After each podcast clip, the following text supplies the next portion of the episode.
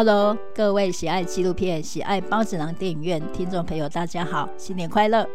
我是主持人美燕姐。二零二四年每个月一次跟您分享台湾纪录片的大小事。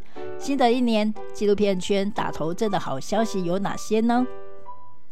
导演黄明正和连珍惠携手制作了历时五年的新影片《寻找汤德章》。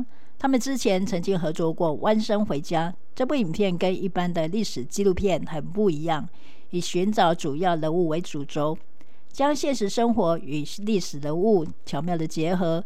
影片轻松幽默，打破一般人对历史片的印象，深入汤德章的生平故事。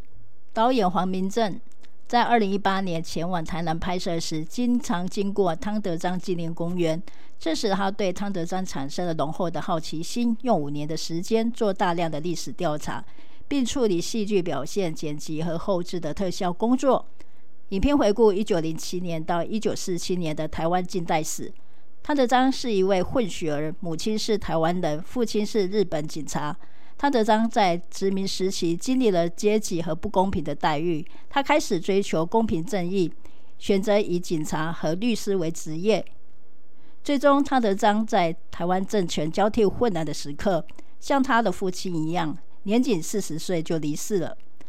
影片透过几位寻找汤德章的人物：台南丽丽水果店的李文雄、记者杨淑芬以及汤德章的养子汤聪模，丰富汤德章的形象，呈现他丰富而感人的故事。透过汤泽章戏剧性的人生，影片带给观众看见真实生活的我们，并关注身份认同和国家认同的问题。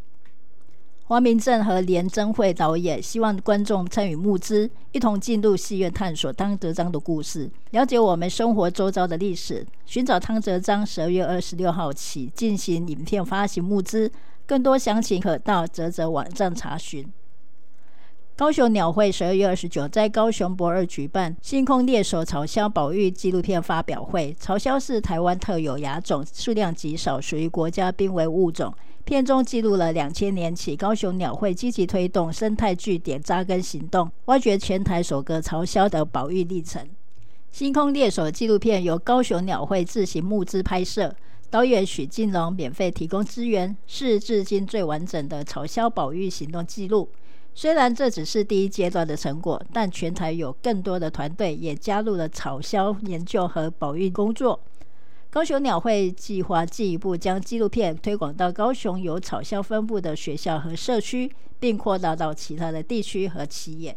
高雄鸟会未来将继续以草鸮栖地营造为主轴，揭露草鸮和栖息地开发的竞合关系，期待透过合作为草鸮的未来带来新希望。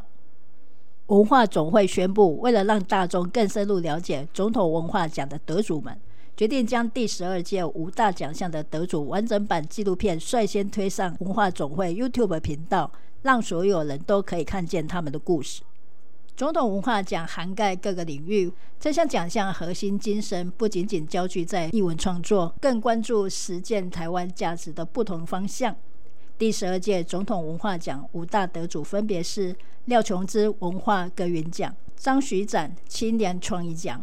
南洋台湾姐妹会人道奉献奖、花莲县格玛兰族发展协会在地希望奖、我们的岛社会改革奖。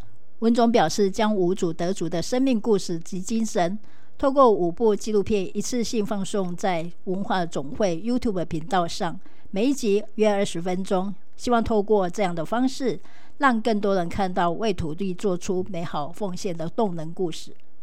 大家还记得上个月美艳姐报道的纪录片《赤心巅峰》吗？这部纪录片由四位国际级的选手兼摄影师拍摄，跟随着越野跑者主角古明镇和周青一起穿梭于中央山脉，在艰苦的过程中记录两位主角的互动和训练过程中产生的种种矛盾，以及台湾的美丽。目前前台上映，票房已经突破七百万。纪录片有这样好的成绩，相当不容易。美燕姐很为他们开心呐、啊。谢谢纪录片圈的大家的努力，为我们开启美好的二零二四年。今年我们继续记录台湾的大小事，纪录片月报也会每个月为包子们报告纪录片新闻。包子们，我们下个月见。